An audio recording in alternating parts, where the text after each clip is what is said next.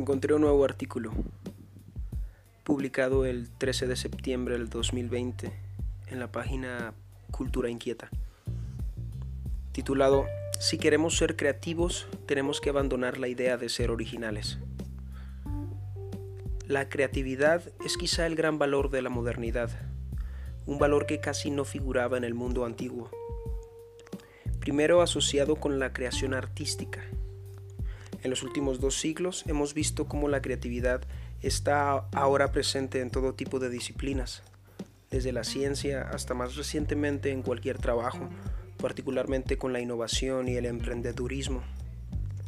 Al mismo tiempo que ha ganado ascendencia la creatividad, se ha difundido la noción o exhortación a ser originales y auténticos, ideas centrales en Nietzsche o en Heidegger entre otros filósofos, cabe mencionar. Por supuesto, a esto contribuye la representación de los artistas como personalidades únicas, siguiendo impulsos o siguiendo su propia voluntad, sin obedecer a nadie, como si el creador fuera su propio origen. Asimismo, es posible que las ideas de creatividad y originalidad se hayan mezclado con las ideas de progreso y evolución, como si existiera una tendencia natural a crear siempre cosas nuevas y mejores.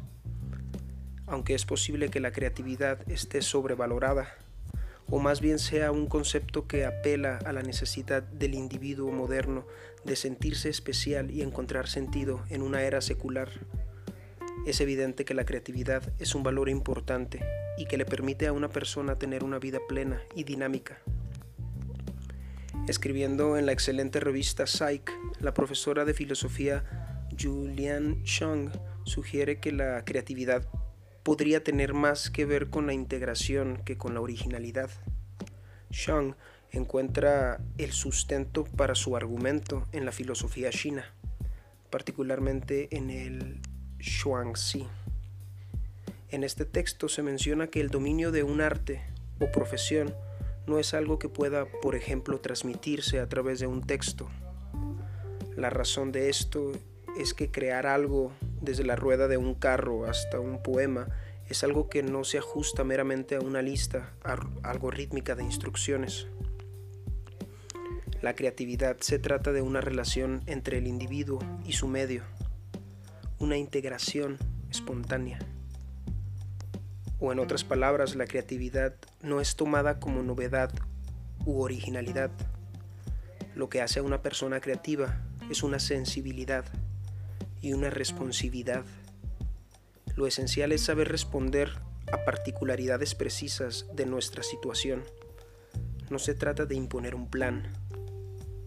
De aquí se deriva una visión distinta de la persona creativa, no como alguien que crea con su propia voluntad, imponiendo su espíritu sobre las cosas, sino que más bien su creatividad es una especie de ritmo y resonancia. En radical distinción al cliché moderno, incluso podemos hablar del creativo como alguien que obedece, es decir, que escucha lo que está pasando y está atento a los procesos de su entorno. Por supuesto, los resultados de esta creatividad responsiva o integral son a veces también originales, en el sentido de algo como también de algo similar al origen o a una tradición que está viva. Lo importante es notar que la búsqueda de originalidad suele ser un obstáculo para la creatividad y de alguna manera el deseo de ser auténtico por ser auténtico suele producir extravagancias pero pocas cosas realmente de valor creativo, que perduren en el tiempo no como meros estilos o manierismos.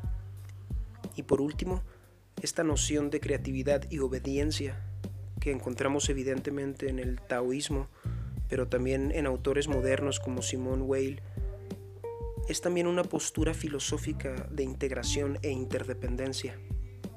Crear al final no se trata de imprimir la propia imagen en la obra, sino de imprimir algo universal. Como señaló T.S. Eliot, el artista es más artista en la medida en la que deja de personalizar su arte. El artista acaba disolviéndose y esta disolución revela que su creatividad es un modo de abrir la puerta al universo y desaparecer.